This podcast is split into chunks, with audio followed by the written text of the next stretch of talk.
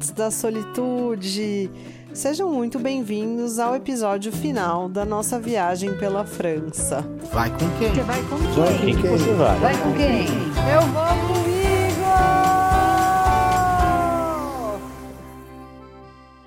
Bom, espero que tenham gostado das dicas de lugares para o Dia dos Namorados. E hoje, só para dar aquele gostinho final de Paris, vamos às últimas aventuras e dicas de coisas para fazer por lá. No dia do Palácio de Versalhes, eu falei para vocês colocarem roupinha de ir, porque Paris ainda tinha muita coisa, né? E acontece que não dá para esgotar as coisas que a cidade oferece nos podcasts. Mas a gente pode olhar para elas atenciosamente, cruzando com o seu perfil e montando para você um roteiro personalizado. E é para isso que esse canal está aqui, para você entrar em contato comigo e a gente encontrar as atividades mais legais de viagem que tenham a ver com você e com quem mais esteja viajando junto. Vamos lá, em Paris a gente já conheceu bastante coisa. Ficou faltando o Museu d'Orsay, que eu falei para vocês que fui conhecer para ver as pinturas do Monet. E realmente eu fui e é muito impressionante, é muito emocionante também.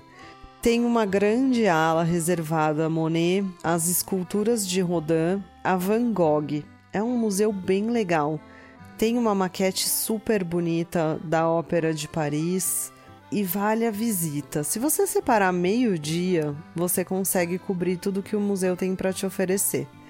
E aí dá para aproveitar a outra metade do dia para mais uma vez se perder ali pelas ruas de Paris, conhecer o Jardim de Luxemburgo, passar uma tarde super agradável, tirar umas fotos no trocadeiro ou mesmo subir o Arco do Triunfo para ver o pôr do sol. São atrações incríveis. Você pode aproveitar essa outra metade do dia para conhecer as galerias Lafayette, que dependendo da época do ano, tem ótimas promoções. Tem uma no centro e tem uma perto da Gare do Norte, que é uma estação de trem super grande que tem roupas bem mais em conta, gente. Então vale a pena. Eu tive que fazer umas comprinhas por lá porque tava muito frio em Paris, eu tava sem roupas de inverno e valeu bem a pena, como se eu estivesse comprando roupas em lojas âncora que a gente tem aqui no shopping do Brasil, que normalmente costumam ter um preço mais acessível ao consumidor. Você pode ir até Montmartre, que é um bairro hipster, é, cheio de obras de arte, bistrozinho, café, super trend, né? Super legal. Você pode conhecer a ópera, você pode fazer muitas coisas. As opções são infinitas são todas excelentes opções. E uma coisa que a gente falou bem pouco aqui foi sobre as opções de sair à noite.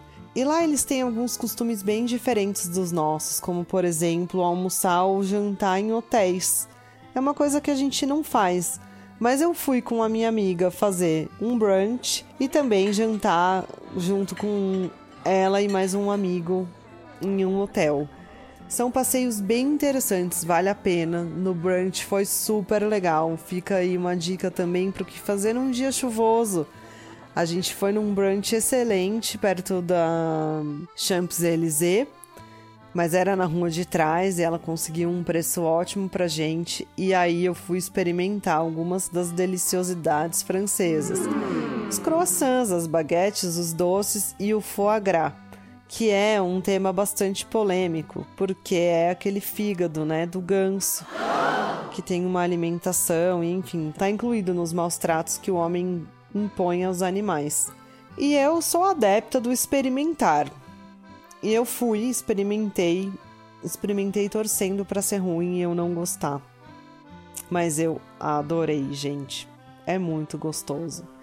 Mas eu comi só daquela vez, não foi uma coisa que eu criei um hábito. E também me dá a pena de pensar em como é feito, né? Com, quanto, quanto sofrimento ali tem.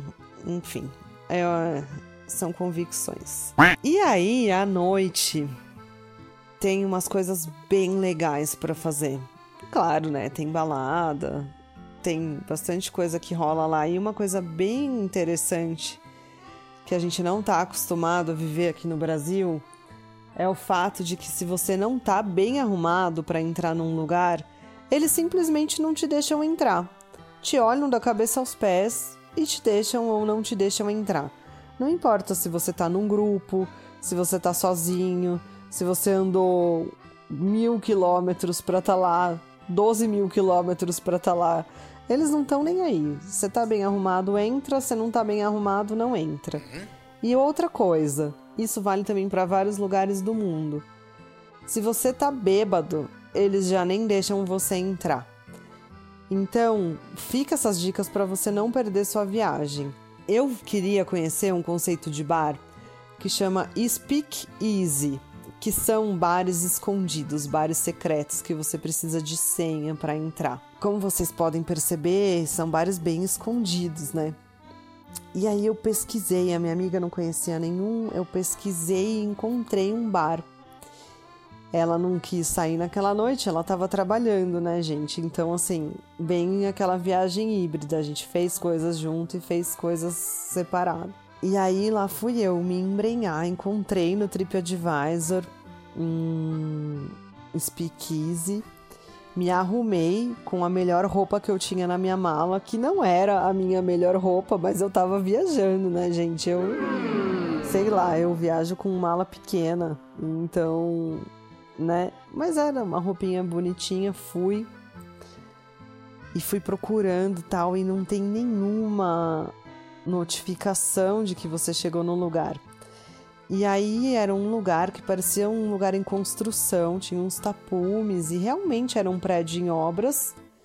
E eu reparei que tinha um segurança parado na porta, assim, né? Meio a, ali observando nada. Aí eu cheguei e falei o nome do bar, ele ficou me olhando e me pediu a senha. E quem disse que eu tinha senha? Não tinha senha. Aí foi mais um jogo de cintura. Ah, eu vim do Brasil, eu tô louca pra conhecer o Speakeasy, não sei o que lá. Passei o dia inteiro, queria muito entrar, se for possível, não tenho a palavra passe e tal. Entrei. Foi muito legal, gente. Desci umas escadas tal.